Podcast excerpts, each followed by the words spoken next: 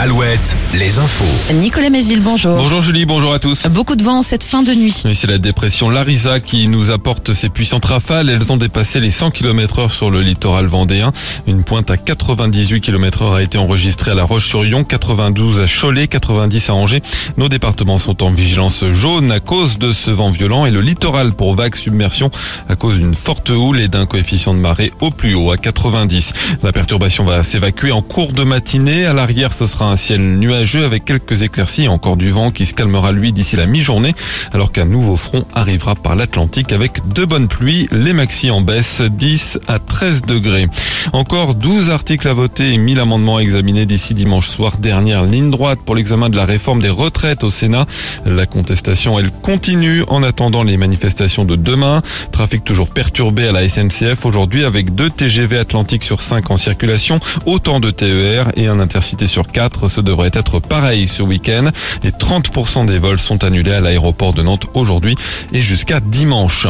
Image impressionnante et rarissime hier après-midi en, Vendée, un feu d'éolienne à froid fond. Les flammes seraient parties du moteur avant de se propager à une des pales. L'intervention étant jugée périlleuse et le sinistre ne menaçant aucune vie, les pompiers ont décidé de laisser le feu s'éteindre de lui-même.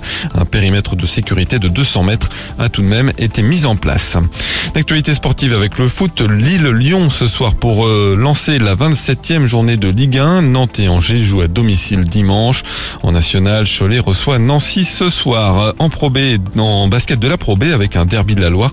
Angers se déplace à Nantes. Reprise de la nationale 1 ce week-end, début de la deuxième phase. Chalon accueille Andrézieux. La rencontre entre les Sables d'Olonne et Pont de Cherhuy est reportée.